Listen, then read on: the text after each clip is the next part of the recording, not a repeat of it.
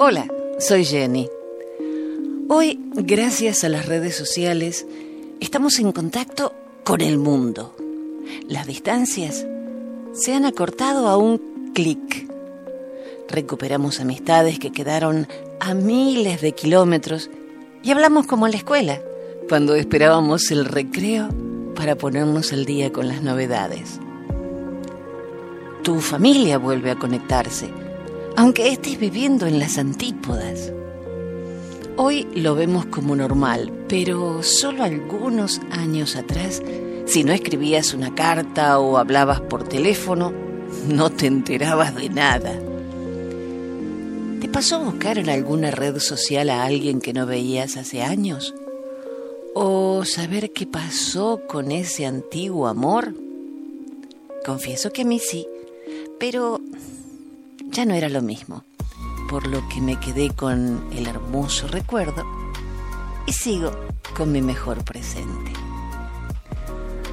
Una amiga de estas redescubiertas gracias a la tecnología me manda un mensaje de voz y me dice que siente que está de más en este mundo, que está triste y con ganas de llorar.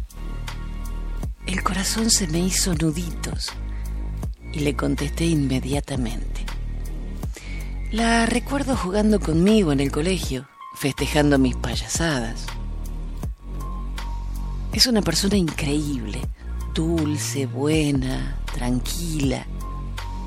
No se ríe a carcajadas como yo, pero su sonrisa suavecita te hace quererla enseguida. Habla pausado y bajito. Ahora que lo pienso, es tan distinta a mí que por eso nos llevamos tan bien. Ella era la primera de la fila y yo la última. Nunca la tuvieron que reprender. Y yo me pasaba la vida en penitencia. A veces la vida te pega trompadas fuertes.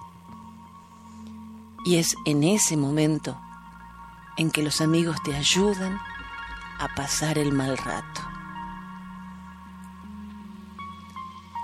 Esta maravillosa mujer tiene una familia a la que cuidó como nadie puede hacer. Trabaja a la par de su esposo, se preocupa por todos, incluso por mí que estoy tan lejos. Siempre tiene un minuto para preguntarme cómo estoy. Alguien así no es común. Cuando todos pensamos en nuestros problemas, mirando nuestro ombligo, ella se detiene y te hace una caricia. Digital, pero se siente como un abrazo. Espero que escuches este podcast y entiendas cómo te necesitamos. Tu familia, tus amigos, yo. Cuando una persona tan especial llega a nuestras vidas, tenemos que agradecer a Dios por poner un ángel a nuestro lado. Yo nunca lloraba, porque pensé que era un signo de cobardía. Hasta que mi médico me dijo, hay que ser muy valiente para llorar. Y tenía razón. A partir de ese día no me avergüenzo de mis lágrimas. Son sanadoras. Por eso te digo que no te contengas. Llora todo lo que quieras.